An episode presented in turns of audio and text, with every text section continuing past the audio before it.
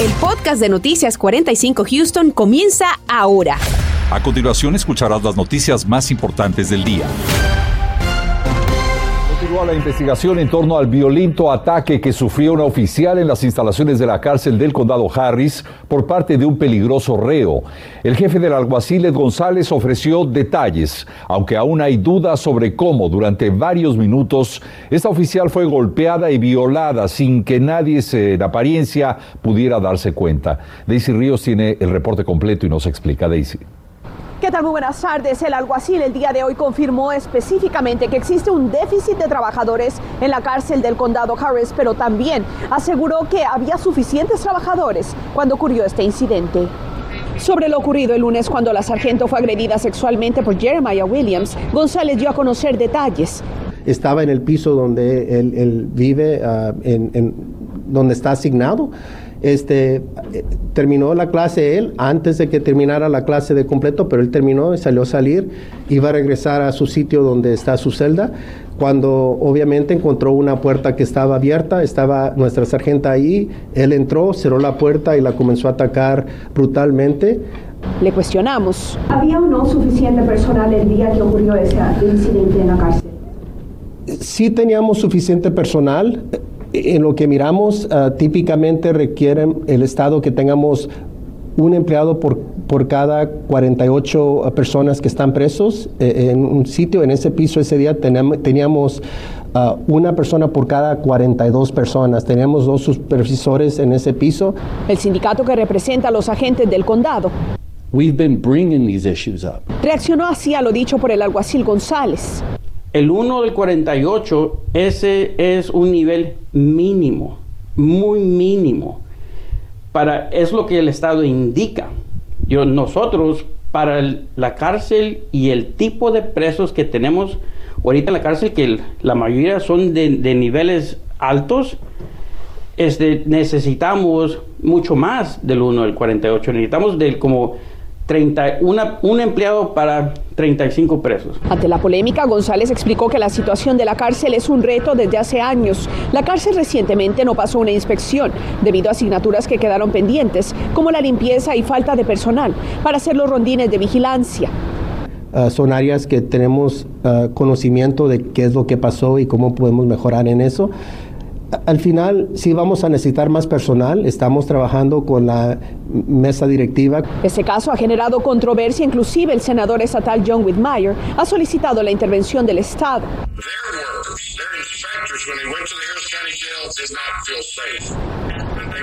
O contratan más empleados o reclutan agentes de oficinas de contestables o van a tener que trasladar a los internos a locaciones en el Estado. El Estado tiene algunas cárceles. Ahí los pueden mandar para reducir la cantidad de los que ya tienen.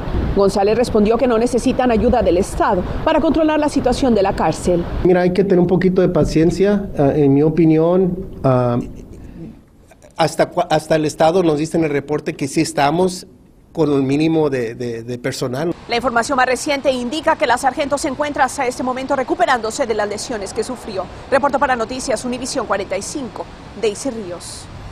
Gracias Daisy por este reporte. Naturalmente que para más información y seguimiento de este caso, queremos invitarlo en este momento a dirigir su cámara a este código QR que está en pantalla. Ahí podrá actualizarse minuto a minuto de este caso. Es muy sencillo. Dirija su cámara a este código y permita que nuestra aplicación móvil baje de inmediato. Es una aplicación completamente gratuita. Y bueno, el tiempo, el tiempo también es noticia, ya que millones de residentes del área metropolitana continuamos bajo los efectos de esa densa nubosidad y temperaturas que sí, siguen subiendo a pesar de la época en la que estamos. El viernes incluso podríamos llegar a temperaturas récord para esta época del año, con rangos muy cercanos a los 85 grados. Pero eso sí, después de eso, prepárese para el frío. Del equipo de los vigilantes del tiempo pasamos con el meteorólogo Anthony Ortiz. Anthony, ¿qué tal? Efectivamente, Raúl, muy buenas tardes. Y es que los cambios se avecinan y muchos ya deben saber lo que tendremos para estos próximos días. Un repunte de las temperaturas hasta llegar al rango de los 80 grados, pero luego un descenso en las temperaturas para este fin de semana. Así que si usted se va jueves y viernes con esa camisa o, esa, o esos pantalones cortos, recuerde que ya para el fin de semana tendrá que ponerse ese abrigo porque la temperatura 65-60 70 el domingo y estas son las máximas, así que las temperaturas mínimas pudieran estar alcanzando 39, 41 grados, sí, aquí en la ciudad de Houston, así que ya los cambios se avecinan, están a la vuelta de la esquina. Mientras tanto, disfrute lo que tenemos actualmente allá afuera, 63 en la ciudad de Houston, 67 hacia el sur y algunos hacia el oeste han tenido temperaturas superando los 70 grados donde no han tenido tanta nubosidad abundante. Mientras tanto, el área de Houston se ha quedado cubierto con esa nubosidad densa, por eso la temperatura no ha mucho sobre nuestra ciudad. Así se mira la zona de galería, que por el momento sin precipitaciones, pero las lluvias pudieran estar con nosotros ya para el día de mañana y más adelante hablaré en detalle sobre eso. Estás escuchando el podcast de Noticias 45 Houston. Y esta tarde retomamos la preocupación de muchos padres de familia. Hablamos de la miocarditis o inflamación del músculo del corazón, que está, usted lo sabe, vinculada a la vacunación contra el COVID-19 y que afecta principalmente a jóvenes y adultos mayores. Una situación que, como lo decía, genera preocupación, por lo que decidimos buscar respuesta a esta inquietud para entender un poco más de este efecto secundario que no siempre, hay que decirlo, se presenta. Marlene Guzmán investigó y nos acompaña con los detalles de un nuevo estudio. Marlene, adelante.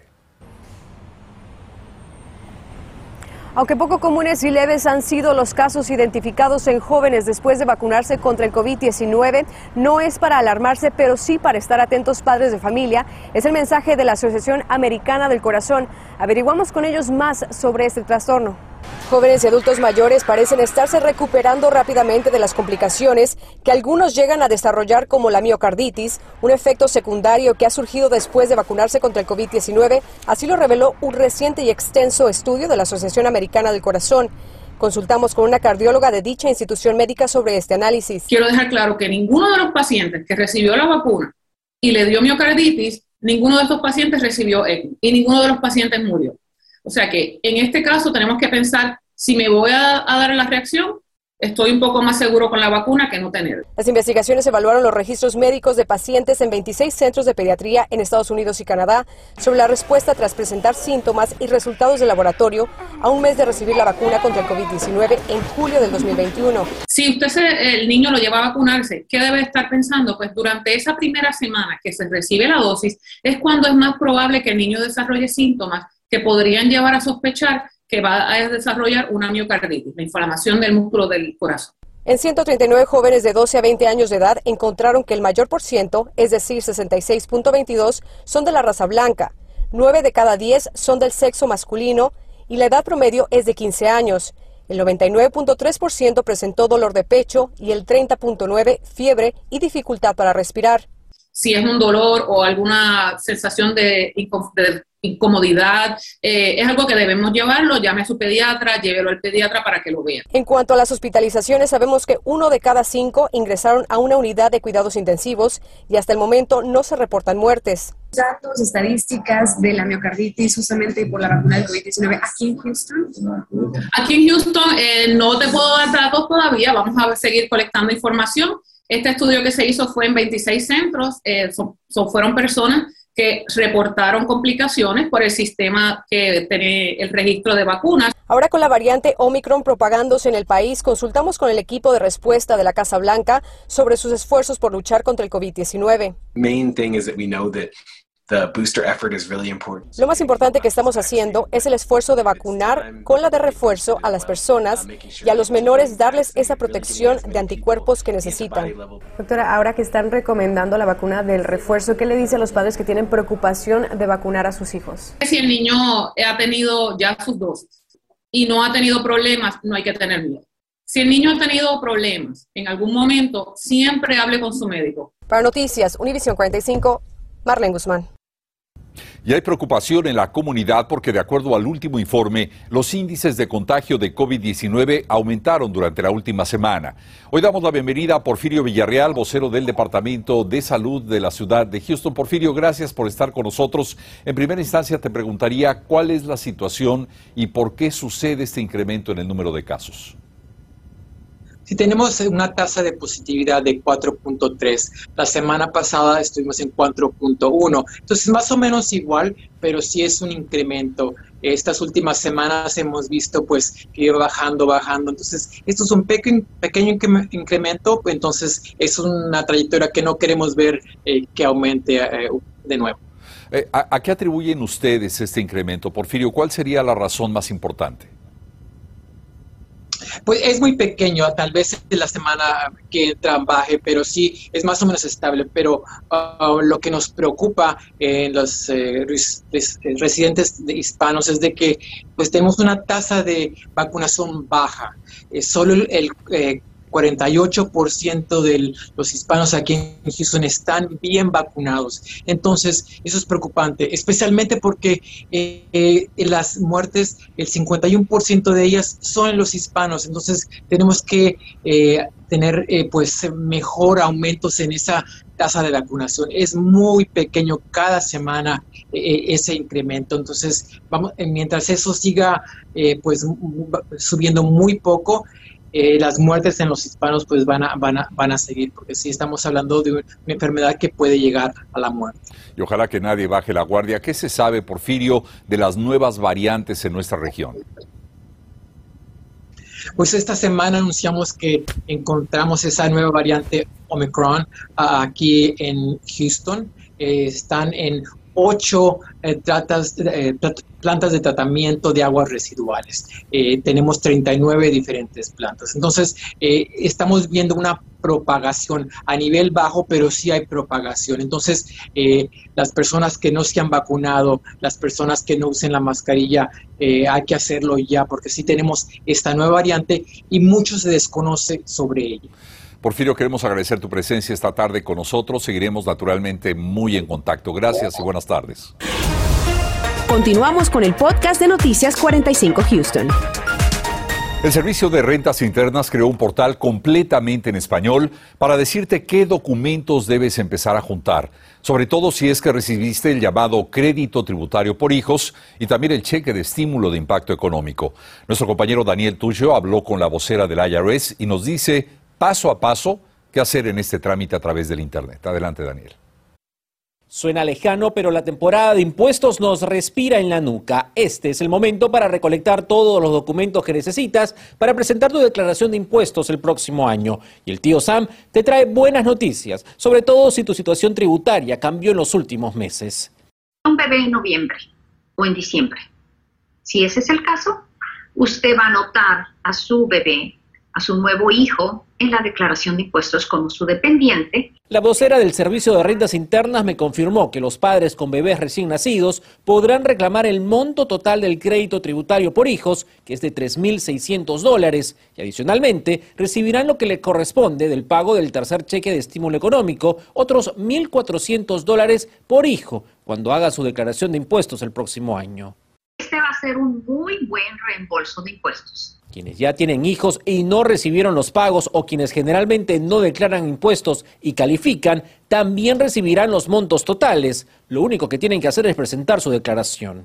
Pero si ya recibiste el tercer cheque de estímulo económico o los pagos por adelantado del crédito tributario por hijos, es importante que ingreses a la página del IRS para que sepas cuáles documentos tienes que empezar a recabar desde este momento para presentar en tu declaración de impuestos. Solo ingresa a irs.gov diagonal get ready. Selecciona español si prefieres y aquí podrás acceder a tu cuenta en línea o crear una si no la tienes. En ese portal podrás ver cuánto dinero ya recibiste porque va a ser una pregunta que te van a hacer cuando hagas tu declaración. También es bueno que empieces a armar una carpeta con todos tus ingresos como los formularios W2 o 1099 y también verifica que tu número de ITIN esté activo. Por último, no te olvides de tener actualizada tu cuenta de banco porque va a ser necesario a la hora de que te hagan los depósitos directos. Adicionalmente, el IRS estará enviando a tu buzón de correo una carta con información de los pagos que recibiste durante el año. Es el formulario 6419 y no lo vayas a tirar a la basura. Si usted es un matrimonio que declaran con números ITINs, pero sus hijos eh, son elegibles y recibieron por sus hijos recibieron estos pagos, ustedes también van a recibir esa carta. Los ingresos por desempleo, intereses ganados y hasta las criptomonedas son tributables y debes de presentarlas en tu declaración de impuestos. Daniel Tucho, Noticias, Univisión 45. Y con la llegada del inicio de la temporada de viajes por la Navidad y el fin de año, el Departamento de Estado de los Estados Unidos ha emitido una alerta para quienes viajen a México. El gobierno de Estados Unidos considera que la pandemia por COVID-19 está fuera de control en ese país. Y recuerde también que por esta ocasión nuestra edición nocturna será transmitida en vivo a partir de las 11 de la noche. Los esperamos. Mientras tanto, hoy, hoy el alcalde de Houston hizo un llamado a la población para unirse a la tradicional colecta que realiza cada año el personaje conocido como Pancho Claus. Durante más de 40 años, Richard Reyes ha representado este papel para llevar alegría y regalos a cientos de niños durante la temporada navideña y este año no será la excepción. La pandemia hizo que las donaciones disminuyeran este año y por ello el llamado de ayuda a su causa. La comunidad sí ha, estado pendiente a, ayudarnos, no, no, nomás con voluntarios, pero a ayudar a venir a poner los, juguetes o poner las cajas, etc. Pero especialmente con este ERC, Emergency Services, que nos uh, ayudó con este cheque. Este año el alcalde realizó una donación de 10 mil dólares procedentes del Fondo de Recuperación de Desastres para ayudar a dar un poco de alegría a los pequeños de escasos recursos. Y por cierto, este es el pequeño que ganó recientemente el concurso de mariachi aquí en la ciudad de Houston. Es Alan Aguilar, así se llama. El reporte completo está siendo visitado por miles de personas en nuestra aplicación móvil y por eso lo invitamos a activar su cámara, dirigirla a este código QR, descargar nuestra aplicación y ver esta información completa. Llegamos hacia el final del noticiero. Gracias por haber estado con nosotros. Nos veremos esta noche a las 11.